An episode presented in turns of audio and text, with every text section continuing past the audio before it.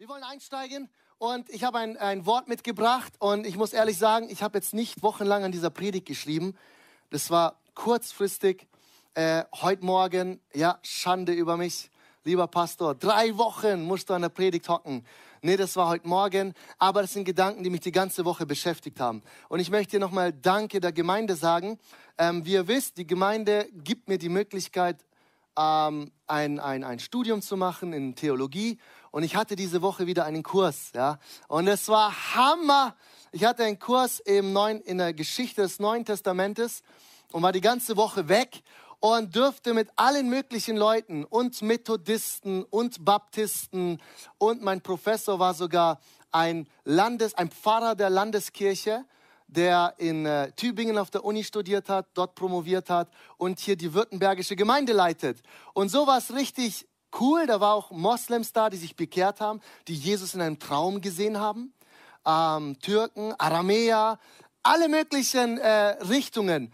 Und könnte ich vorstellen, man sitzt eine Woche mit dieser Vielfalt zusammen und redet über das Wort Gottes und studiert. Ist das nicht Hammer? Ein paar sagen ja, ein paar sagen wow, sehr gut. das ist Hammer. Ich liebe das. Ähm, und das war eine sehr erbauende Woche. Und wisst ihr, es, eine Sache hat mich begeistert in dieser Woche und darüber möchte ich heute ein bisschen predigen. Mich hat so die erste Gemeinde begeistert. Mich haben die Jünger Jesu begeistert, die Apostel, Petrus, Paulus, Thomas sogar. Ja? Thomas, der Ungläubige. Es gibt viele Aufzeichnungen, dass Thomas bis nach Indien gekommen ist, als er missioniert hat. Und als die Portugiesen so auf Erkundungstour waren, ich weiß nicht, im 14. oder 15. Jahrhundert, staunten sie nicht schlecht, als sie in Indien angekommen sind und auf einmal christliche Kirchen gefunden haben. Ja, was ist denn das? Wo kommt das her? Thomas, der Bruder, war dort. Und äh, die indischen Christen haben sich auch genannt, Kirche des Thomas. Ähm, und so waren die Apostel überall unterwegs, haben die Welt erobert. Und es hat mich begeistert. Und wisst ihr warum? Weil man hat gesehen, wie die ergriffen worden sind von Jesus Christus. Das Wort, das muss einfach hängen bleiben, ja? Ergriffen sein. Ergriffen sein von Jesus Christus. Das hat mich fasziniert. Wenn man die Jünger anguckt, das waren ganz normale Menschen. Es waren, sie waren Ehemänner, Petrus war verheiratet, die anderen Jünger auch. Es waren normale Arbeiter, die im Alltag drinne waren, ja, Netze flicken, man liest nicht, dass Petrus ein Geistlicher war, der jeden Tag im Tempel stand, ein Schriftgelehrter, ein Pharisäer, Sadduzäer, Essener, irgendwas Besonderes. Nein, ein Fischer aus einem kleinen Dorf in Galiläa, das so ein bisschen, Galiläa war, da waren die Abtrünnigen, das war so weit weg von Judäa und Jerusalem, wo die geistliche Elite sitzt. Und die ganzen Jünger waren so ein bisschen komisch. Matthäus, der Zöllner, ja, ein Geldeintreiber, der Kohle gemacht hat. Ähm, und so war die, die ganze Truppe, die ganzen Jünger, das waren ganz normale Menschen im Alltag, im Alltagswahnsinn, irgendwo unterwegs, keine besonderen geistlichen Fähigkeiten, keine besonderen Talente. Aber dann kam Jesus. Amen. Und was ist passiert? Die Jünger waren, wurden ergriffen. Irgendwie ist, irgendwas ist mit denen passiert. Irgendwas. Sodass sie in die ganze Welt gingen. Sie gingen nach Rom, Kleinasien, Indien. Sie waren unterwegs und alle Jünger, bis auf einen, wurden getötet für ihren Glauben. Sie waren eifrig, sie haben gebaut und gemacht und getan. Die waren wahnsinnig, ja. Und wenn du die Geschichte liest, dann bist du fasziniert. Also mich fasziniert's. 40, 50 nach Christus, als Kaiser Claudius, glaube ich, war's, ähm, die ersten Juden alle aus Rom rausgehauen hat, hat er die ganzen Juden und Synagogen mit Christen bezeichnet. Mit Christen. Überlegt mal, zwischen 20 und 30 nach Christus ist Jesus gestorben, okay? Und 20 Jahre später war schon Rom so weit, dass irgendwie die, die, die römische Führung und der Kaiser Juden alle mit Christen verwechselt haben, weil Christen, die Christen, das, die ganze Stadt war schon erobert und er hat alle rausgeschmissen. Und es gibt historische Aufzeichnungen, wie Claudius ein, eine Verordnung rausbringt, schmeißt alle Christen raus und haben sie alle Juden rausgeschmissen. In dem Zuge ist auch Aquila und Priscilla von Rom rausgeschmissen worden und sind nach Korinth gekommen und dort haben sie Paulus kennengelernt. Hammer! Innerhalb von 20 Jahren haben sie schon Rom erobert. Dieser einfache Fischer ohne große Talente, verheiratet, erobert Rom. Wie? Ergriffen sein von Jesus. Und mich begeistert's, mich begeistert's. Sie ließen alles los, missionierten die Welt und stellten sogar das römische Reich auf den Kopf. Später, ihr wisst es, mit Nero, ja. Die Christen, die Christen, tötet sie alle, tötet sie. Das ganze römische Reich war ein Aufruhr weil die losgezogen sind. Und wisst ihr, bis zum Tod folgten sie Jesus. Echte Vorbilder. Sie waren richtig ergriffen. Und ich habe mich so reinversetzt in diesen Paulus, diesen Thomas, diesen Petrus. Was hat sie, was hat sie bewegt? Was war da los? Man liest doch, wie sie mit Jesus unterwegs waren. So viele Fehler haben sie gemacht. So oft versagt. Jesus hat sogar gesagt, ihr Kleingläubigen, wie oft noch? Wie oft noch? Jesus, wie kannst du sagen, wir haben den Vater gesehen? Haben wir doch noch nicht. Thomas! Ja? Und diese Chaostruppe erobert die Welt. Ergriffen sein von Jesus. Das ging mir wie ein Film, wie ein Film durch meinen Kopf. Wie ein Film. Diese chaotische Truppe, erstmal diese Alltagsleute, Ehemänner, Arbeiter, hin zum Chaotentruppe, die nichts checken, bis hin zu Apostel, die die Gemeinde bauen, die Welt erobern und für Jesus das Leben hingeben. Ergriffen sein für Jesus. Und hier kommt eine tiefe Überzeugung von mir. Wir Christen müssen von Jesus Christus ergriffen werden. Ergriffen werden. Das geht nicht. Und jetzt, sorry, wenn ich jetzt irgendjemanden irgendwie so ein bisschen attackiere. Es tut mir leid, ich liebe euch alle aber es geht nicht, einfach nur sonntags in die Kirche gehen, nach Hause kommen, Herz ist beruhigt, fertig, alles gut. Nein, ich habe eine tiefe Überzeugung. Hier gibt es kein Gebot. Ich gebe jetzt kein Gebot. Du musst. Nein, nein, nein. Hier kommt eine Überzeugung, wenn ich die Bibel lese. Eine Überzeugung, dass wir Christen von Jesus und von seiner Botschaft und seiner Liebe einfach ergriffen sein müssen ergriffen. Amen. Eine Überzeugung. Eine Überzeugung. Wie er das macht, weiß ich nicht. Es wäre falsch zu sagen, du musst dreimal die Woche in die Kirche zu ge gehen. Es ist falsch zu sagen, du musst deinen Job kündigen und du musst in Mission gehen. Es ist falsch, das alles zu behaupten. Wir leben nicht nach dem Gesetz, wir werden geführt vom Heiligen Geist. Jeder Einzelne, individuell, egal wo er ist, ob Grieche oder Jude. Amen. Aber, aber, wir wollen ergriffen sein. Ergriffen sein. Die Gemeinde Rottweil soll ergriffen sein von Jesus Christus. Sag ich mir immer. Sag ich mir immer. Ich bin auch immer am Prüfen. Ich bin ein Sünder wie jeder. Ich brauche jeden Tag die Fußwaschung, ja, weil meine Füße dreckig sind. Aber, aber ich sage mir immer, hey, manchmal sitze ich im Gottesdienst. Ich suche gerade einen Starprediger. Gerne, dass ihr Bescheid wisst. Mir fehlen Starprediger. Ich suche Starprediger. Es wird übertrieben gesagt. Ich suche Prediger, ja, Leiter. Besondere Prediger. Und für mich ist so, wann ist der Gottesdienst gut?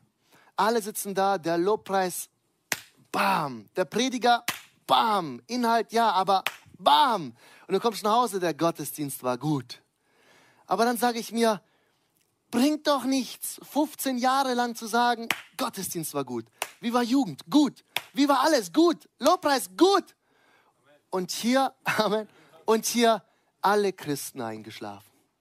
Ja, irgendwie Gottesdienst gut, aber dieses Ergriffensein, dieses Wachsen in Jesus, dieses, die Liebe hat mich eingenommen. Ich lebe für Jesus. Wenn das nicht da ist, dann bringt es nichts, wenn wir vor, hinten schon vier Bildschirme haben und wir machen sogar noch sechs und acht es wird alles größer und besser und schöner. Aber die Gemeinde ist nicht ergriffen von Jesus. Das darf nicht sein. Ich will nicht in den Himmel kommen. Und Gott sagt mir, was hast du die letzten 30 Jahre als Pastor gemacht? Gemeinde geleitet. Ich war der Big Boss. Ist die Gemeinde gewachsen im Glauben? Ist die Gemeinde ergriffen worden von der Christi Liebe? Habt ihr hier Wachstum erlebt? Nein, aber wir haben super Gottesdienste gefeiert mit viel Licht und so. Das darf nicht sein. Leute, ich will, wenn ich schon meinen Job in China und Brasilien aufgeben muss, dann will ich erleben, wie Gott eine Gemeinde baut, die stark ist.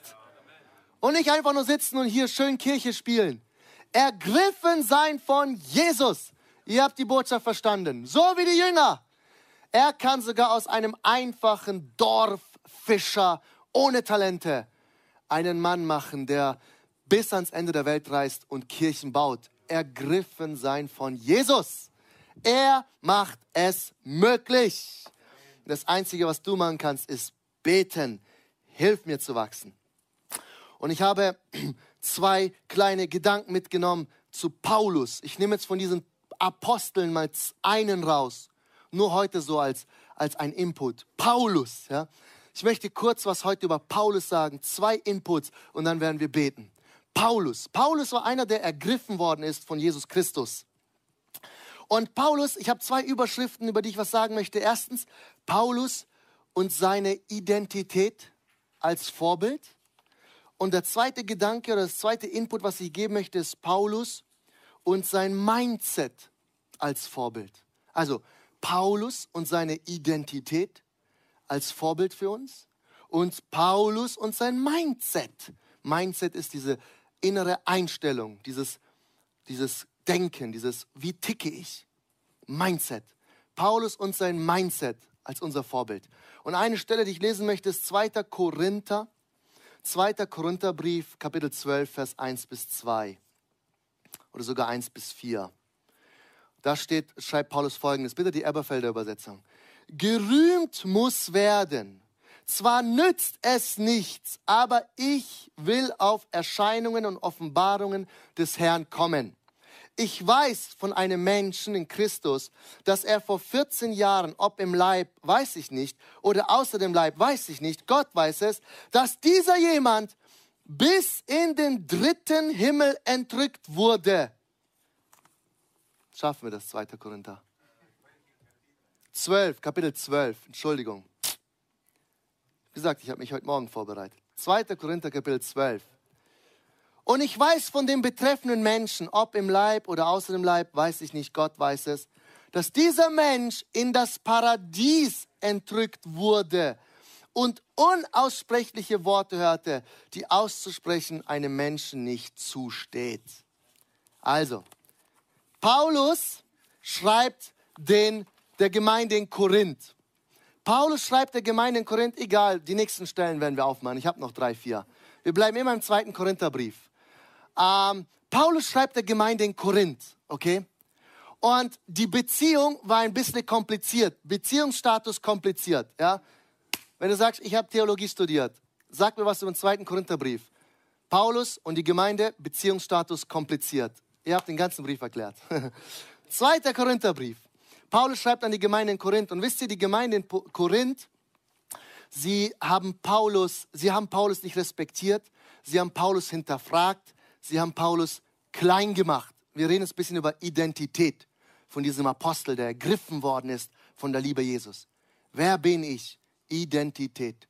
Was kann ich? Identität. Und die Gemeinde in Korinth hat Paulus klein gemacht, okay?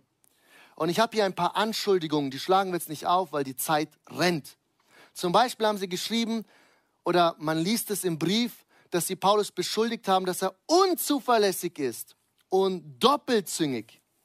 Sie haben geschrieben, dass er aus der Ferne und in den Briefen ähm, irgendwie so wichtig daherkommt, vom Weiten und mit Briefen.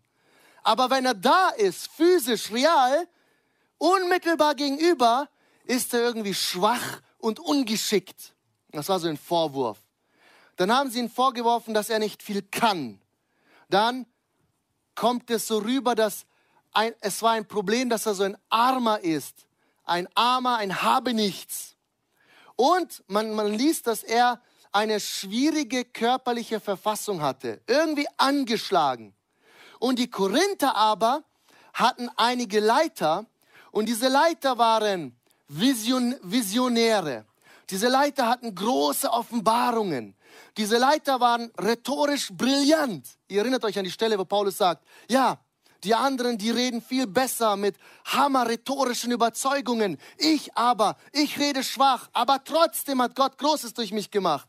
Die anderen besitzen Führungskräfte und machen große Wundertaten, machen große Heilungen. Ständig passiert es. Das lesen wir in Korinther, 2. Korinther 11. Und Paulus geht dann in die sogenannte Narrenrede. Und die will ich kurz lesen in 2. Korinther 11, okay? 2. Korinther 11, Vers 16. Wiederum sage ich, niemand halte mich für dumm.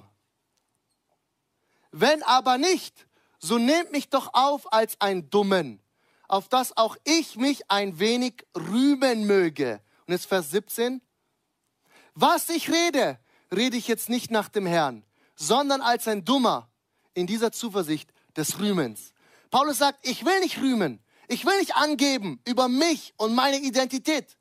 Aber weil ihr mich so klein macht, weil ihr sagt, ich bin dumm, dann tue ich jetzt etwas, was nicht eigentlich Gott nicht will. Ich werde jetzt nicht so reden, wie der Herr will. Ich rede jetzt wie ein Dummer. Ich werde es mal angeben, um euch zu zeigen, dass ich nicht so klein bin, wie ihr glaubt. Und dann legt er los. Und eine Stelle haben wir gerade gelesen. Paulus schreibt von irgendeiner Entrückung vor 14 Jahren, als ob er noch nie mit Leuten darüber geredet hat als ob er das nicht so erzählt hat. Und er, er redet auch so, ich kenne einen. Es gibt aber viele Belege, dass er von sich selbst redet. Der wurde entrückt bis zum dritten Himmel. Der wurde ins Paradies geholt. Erinnert euch das, den ersten Satz, den wir gelesen haben. Jetzt geht es um Rühmen, ums Angeben. Es geht nicht um eine Lehre, Liebe Gemeinde, es gibt sieben Himmelreiche, das dritte und das fünfte und das erste und die einen kommen in den fünften, die anderen in den vierten. Da geht es nicht um Lehre, da geht es jetzt um Angeben. Bis ins Paradies. Paulus hatte eine besondere religiöse Identität. Paulus war, wollte mit diesem Vers zeigen, dass er besonders war dass er geistlich war. Er, und das kann kein anderer behaupten, war sogar im Paradies. Er hat Dinge gesehen, die kann man nicht mal in Worten beschreiben. Paulus war geistlich, auf unserer Sprache will man sagen, ein Tier, okay? Ein richtiges Tier, ein geistliches Tier. Stell dir mal vor, Gott wird dich kurzzeitig in den Himmel führen. Was denkt ihr, wie ich heute reden würde, wenn ich gestern mal kurz im Himmel war? Gott hat mich in den Himmel geholt. Ich war im Paradies, im dritten Himmel. Ich habe Dinge gesehen, die kann ich in mein Wort nicht beschreiben. Paulus hatte eine besondere Wertschätzung. Er hatte eine besondere Erwählung. Er dürfte Dinge sehen, die andere nicht sehen konnten, dürften. Paulus war besonders. Das war seine Identität. Und dass er so besonders war, das versucht er hier den, der Gemeinde in Korinth deutlich zu machen. Wir machen eine weitere Stelle. Apostelgeschichte 22, Vers 2 bis 3. APG, Apostelgeschichte, Acts 22, 2 bis 3. Als sie aber hörten, dass Paulus auf Hebräisch zu ihnen redete, wurden sie noch stiller.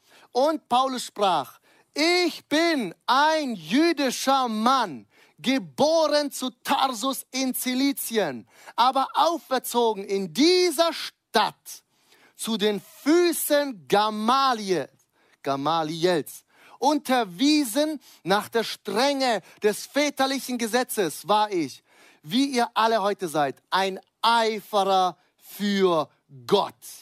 Dankeschön. Ein Eiferer für Gott. Wo, was geht es hier? Paulus wurde hier verhaftet von den Juden, als er in Jerusalem war. Und er war mit einem Griechen im Tempel. Und die Juden haben gesagt, ein Grieche darf nicht in den Tempel. Und dann haben sie Paulus erkannt und die geistlichen Führer von Jerusalem haben Paulus verhaftet. Darum geht es. Und Paulus fängt an zu lehren. Und Achtung, wenn ihr Apostelgeschichte noch mal liest, das habe ich jetzt nicht vorgelesen, aber ist auch egal.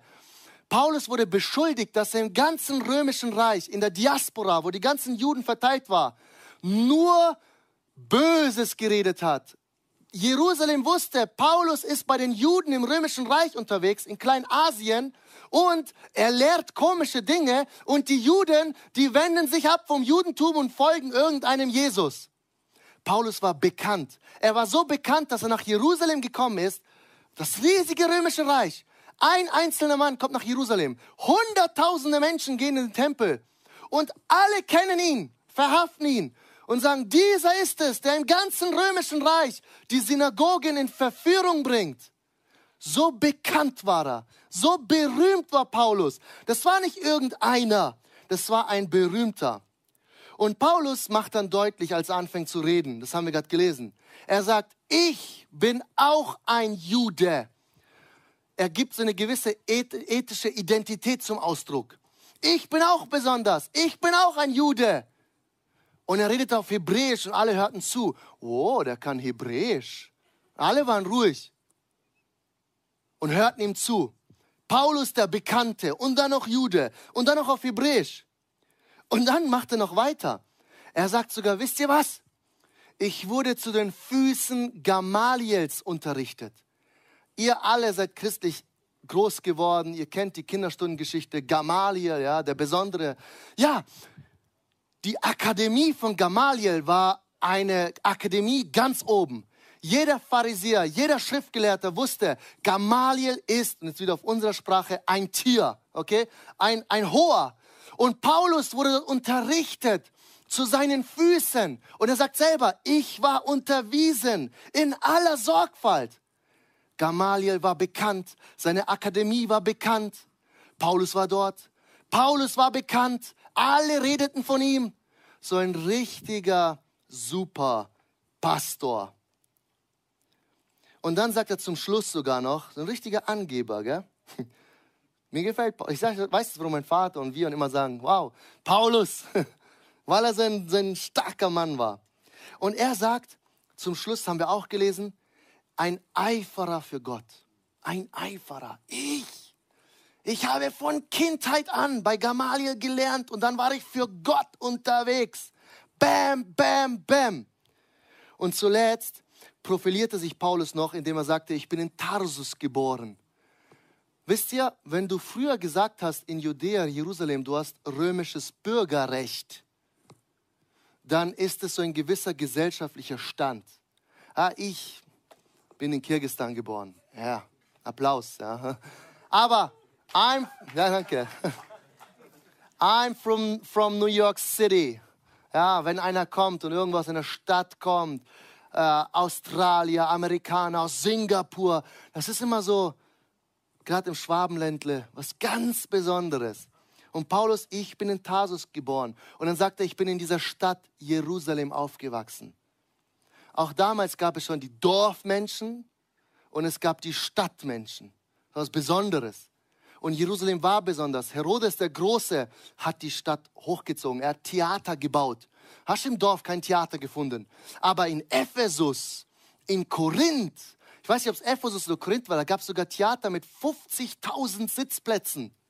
Die Menschen aus der Stadt, die waren gebildet, die gingen zu Theatern, zu Aufführungen. Das war nicht die aus dem Dorf. Ihr erinnert euch, als Paulus nach äh, äh, ging oder Laodicea, keine Ahnung, wo sie, äh, Paulus und Barnabas stehen dort, machen ein paar Wunder und alle dachten, Zeus ist gekommen, Zeus. Ja? Nein, damals gab es auch einen Unterschied zwischen Stadt und Dorf.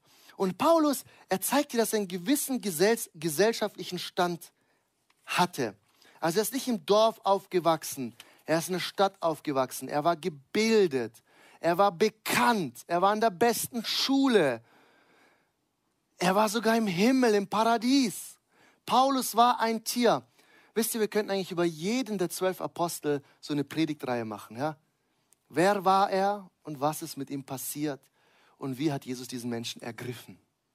Und heute rede ich nur kurz über Paulus. Paulus und seine Identität. Eine kurze Stelle noch. Ich sehe, die Zeit rennt mir davon und ich habe einen wichtigen Gedanken, deswegen überfliege ich sie nur, damit ihr sie einfach gehört habt. Galater 1, Vers 11 bis 15 sagt Paulus, ich tue euch aber kund, Brüder, dass das von mir verkündigte Evangelium nicht von menschlicher Art ist. Stell dir vor, irgendein Prediger wird heute sowas sagen. Ich habe es nämlich von, weder von einem Menschen empfangen noch erlernt, sondern es war eine Offenbarung von Jesus Christus. Paulus sagt, ich habe das Evangelium gelernt irgendwo. Jesus hat es mir persönlich offenbart. Denn ihr habt von meinem früheren Verhalten im Judentum gehört, dass ich die Gemeinde Gottes über die Maßen verfolgte und sie zu vernichten suchte. Vers 14. Und im Judentum und in dem Judentum zunahm über viele Altersgenossen meinem Geschlecht. Er sagt, ich war besser als jeder Altersgenosse. Eifriger als jeder in meinem Alter. Ich hoffe, ich schaffe es euch rüberzubringen, was, was für ein Chip Paulus war. Was für, ein, was für ein Held, was für ein starker. Er war überzeugt, dass er eifriger und besser war als alle seine Altersgenossen. Wenn ich mich heute treffen würde mit fünf 30-Jährigen und ich würde sagen, ich war schneller als ihr alle, eifriger für Gott als ihr alle, viel, viel besser für Gott unterwegs als ihr alle. Ich, indem ich übermäßig ein Eiferer für meine väterlichen Überlieferung war. Als es aber dem, der mich von meiner Mutterleibe an abgesondert und durch seine Gnade berufen hat, wohlgefiel. Er schreibt, es gefiel Gott, mich schon von meiner Mutterleibe an äh, abzusondern. Äh, wie sagt man so schön, der Mann hielt viel von sich, oder? Ich springe gerade durch die Schriften, um einfach nur zu zeigen, wie Paulus tickt. Seine Identität. Wenn ihr nach Hause kommt, was habt ihr heute gelernt? Ja, so wie Paulus getickt hat, was Paulus für ein Typ war. Wir sind durch Schriften durchgegangen und haben verstanden, Paulus war ein Draufgänger, Paulus war ein Held, Paulus hatte Autorität. Von meiner Mutter Leibe an hat Gott mich abgesondert, mich berufen und es gefiel ihm. Paulus war sehr selbstsicher. Und jetzt die letzte Stelle, bei der bleiben wir, Philippa 3. Ich quäle euch mit der Bibel, es tut mir leid. Philippa 3, Vers 4 bis 6 ist eine wichtige Stelle.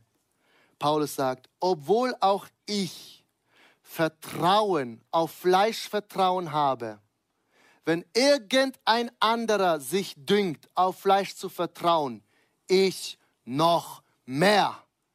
Paulus sagt, wenn irgendeiner, jetzt mal lassen wir das Geistliche weg, das Fleischliche, ja, wenn irgendeiner angeben kann über seine Bildung, über seine Herkunft, über seine, über seine, sein, sein Charakter, über seine Einstellung. Wenn irgendeiner angeben kann, glaub mir, ich noch mehr. Das schreibt er hier. Ich noch mehr. Paulus und seine Identität. Und dann sagt, legt er nochmal los, fünf, äh, ab Vers 5. Beschnitten am achten Tage. Beschnitten am achten Tage. Wer noch? Hä? Kein Entuchim vom Geschlecht Israel, vom Stamme Benjamin, Hebräer von Hebräern, was das Gesetz betrifft, ein Pharisäer. Vers 6. Was den Eifer betrifft, ein Verfolger der Versammlung. Was die Gerechtigkeit betrifft, die im Gesetz ist, tadellos. Paulus sagt, tadellos war ich, perfekt. Also wenn einer angeben kann, ich kann noch mehr. Ich bin noch mehr. Also denk nicht, dass Paulus in der Ecke saß. Gott, Gnade, wir sind alle verloren. Paulus hatte eine unglaubliche religiöse Identität. Wir sind bei der Frage, wer bin ich, was kann ich? Paulus hatte eine unglaubliche ethnische Identität. Und Paulus hatte eine unglaubliche Bildungsidentität. Er hatte einen heftigen gesellschaftlichen Stand. Paulus war selbstsicher.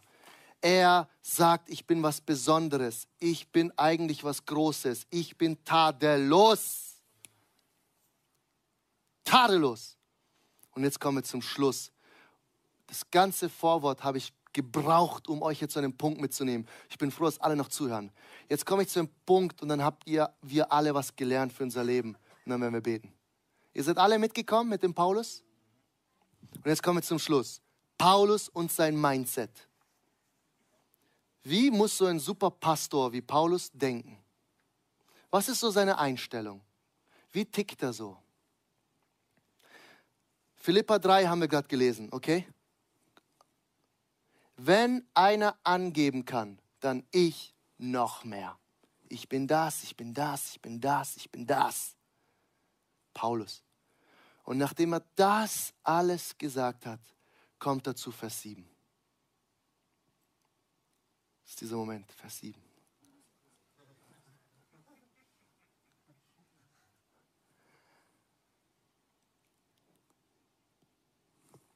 Aber was irgend mir Gewinn war, habe ich um Christi willen für Verlust geachtet. Vers 8. Ja, wahrlich, ich achte auch alles für Verlust wegen der Vortrefflichkeit der Erkenntnis Christi Jesu, meines Herrn, um dessen Willen ich alles eingebüßt habe und es für Dreck achte, auf das ich in Christum gewinne. Vers 9 und in ihm gefunden, erfunden werde, indem ich nicht meine Gerechtigkeit habe, die aus dem Gesetz ist, sondern die durch den Glauben an Christi ist. Die Gerechtigkeit aus Gott durch den Glauben. Vers 10. Um ihn zu erkennen und die Kraft seiner Auferstehung, um die Gemeinschaft seiner Leiden, indem ich seinem Tode gleichgestellt werde. Und dann Vers 11 ob ich auf irgendeine Weise hingelangen möge zur Auferstehung aus den Toten. Ja, wirklich, Vers 7. Ich halte auch alles für Verlust, um der unübertrefflichen Größe Gottes, Jesu, meines Herrn. Um seinetwillen habe ich alles eingebüßt ich halte es für Dreck, damit ich Christus gewinne und in ihm gefunden werde. Es kommt selten vor, dass ich bei einer Predigt schreibe, weine. Ja. Aber ich habe heute Morgen tatsächlich ein bisschen geweint. Wisst ihr warum? Diesen Text sollten wir uns einbrennen. Jeder Christ, jeder Pastor, jeder Leiter. Egal, ob du viel von dir haltest oder wenig. Paulus gibt hier ein Statement ab und das sollten wir uns einbrennen. Jeder Christ, jeder Christ sollte sich merken, was Paulus hier sagt. Paulus macht klar, dass er in Sachen Identität alles mitbringt. Er ist besonders, er ist stark, er ist auserwählt, er hat viele Begabungen, er ist ein richtiger Superpastor. Doch anstatt auf dem zu bauen, anstatt immer darüber anzugeben, anstatt zu sagen, ich bin es, ich kann es, richtet sich Paulus anders aus. Er sagt, alles Dreck. Alles Dreck. Ich halte das alles für einen Verlust. Das ist Mindset. Einstellung. Biblische Einstellung.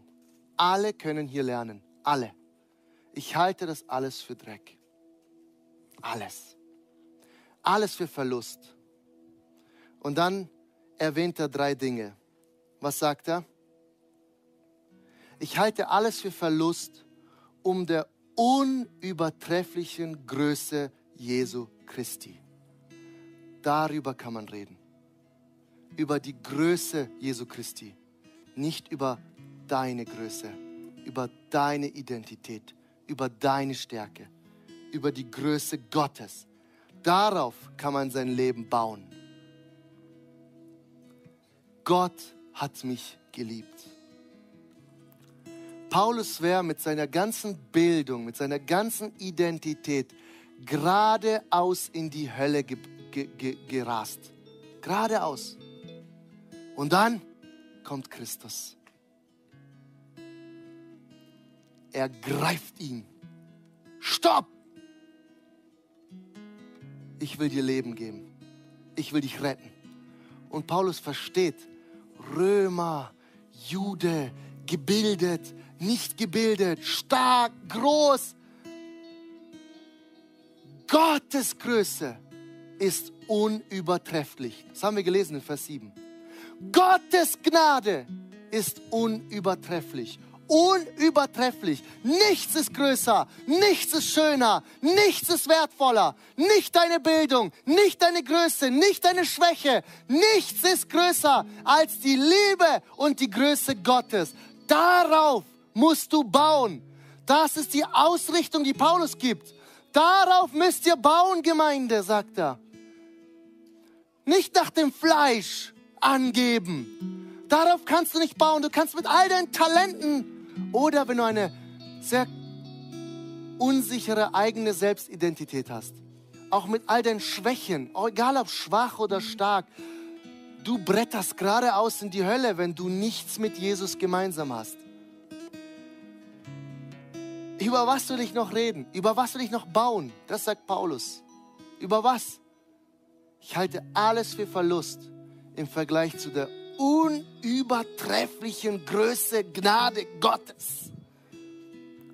Und dann sagt er, ich habe alles eingebüßt und ich erachte alles für Dreck. Warum? Damit ich Christus gewinne. Christus gewinne. Christus haben ist ein Gewinn.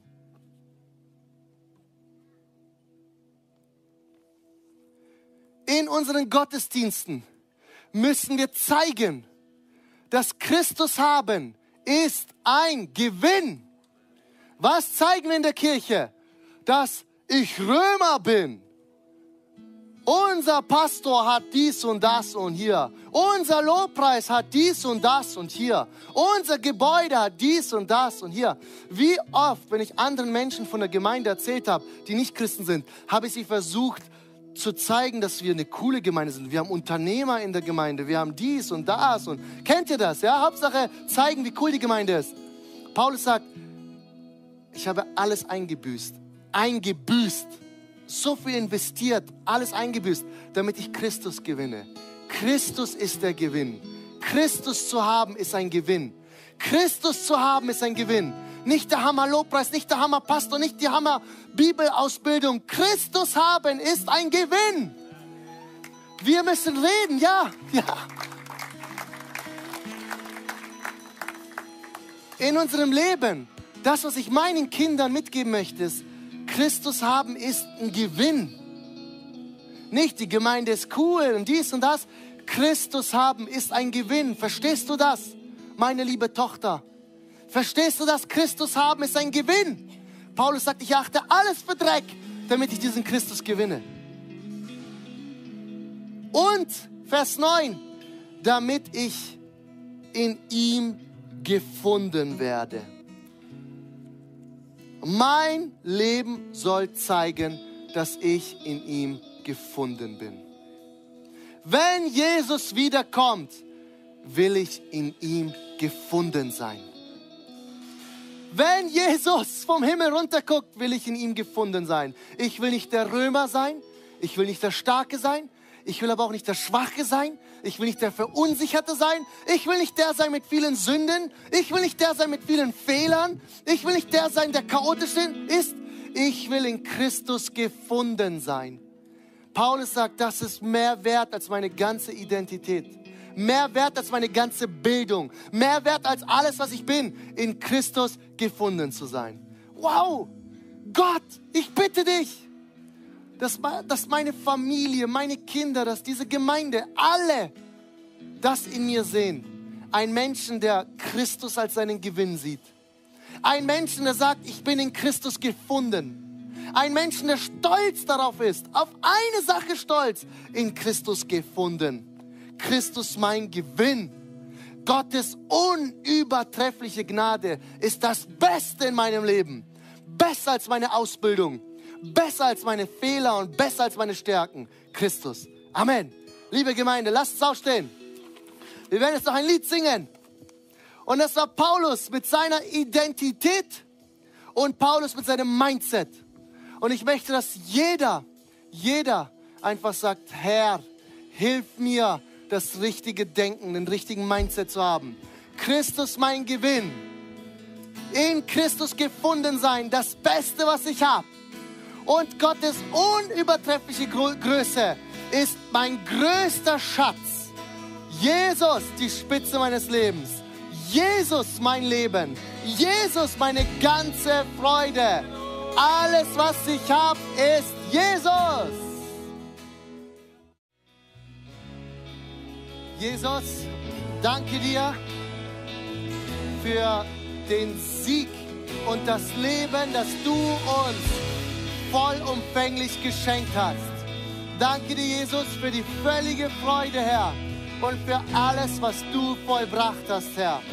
Und hilf uns, dass wir lernen, dass wir von Paulus lernen, dass wir manchmal nicht auf uns, nicht so viel auf uns schauen sollten, sondern vielmehr auf deine Größe, auf dich, Christus, denn du bist unser Gewinn.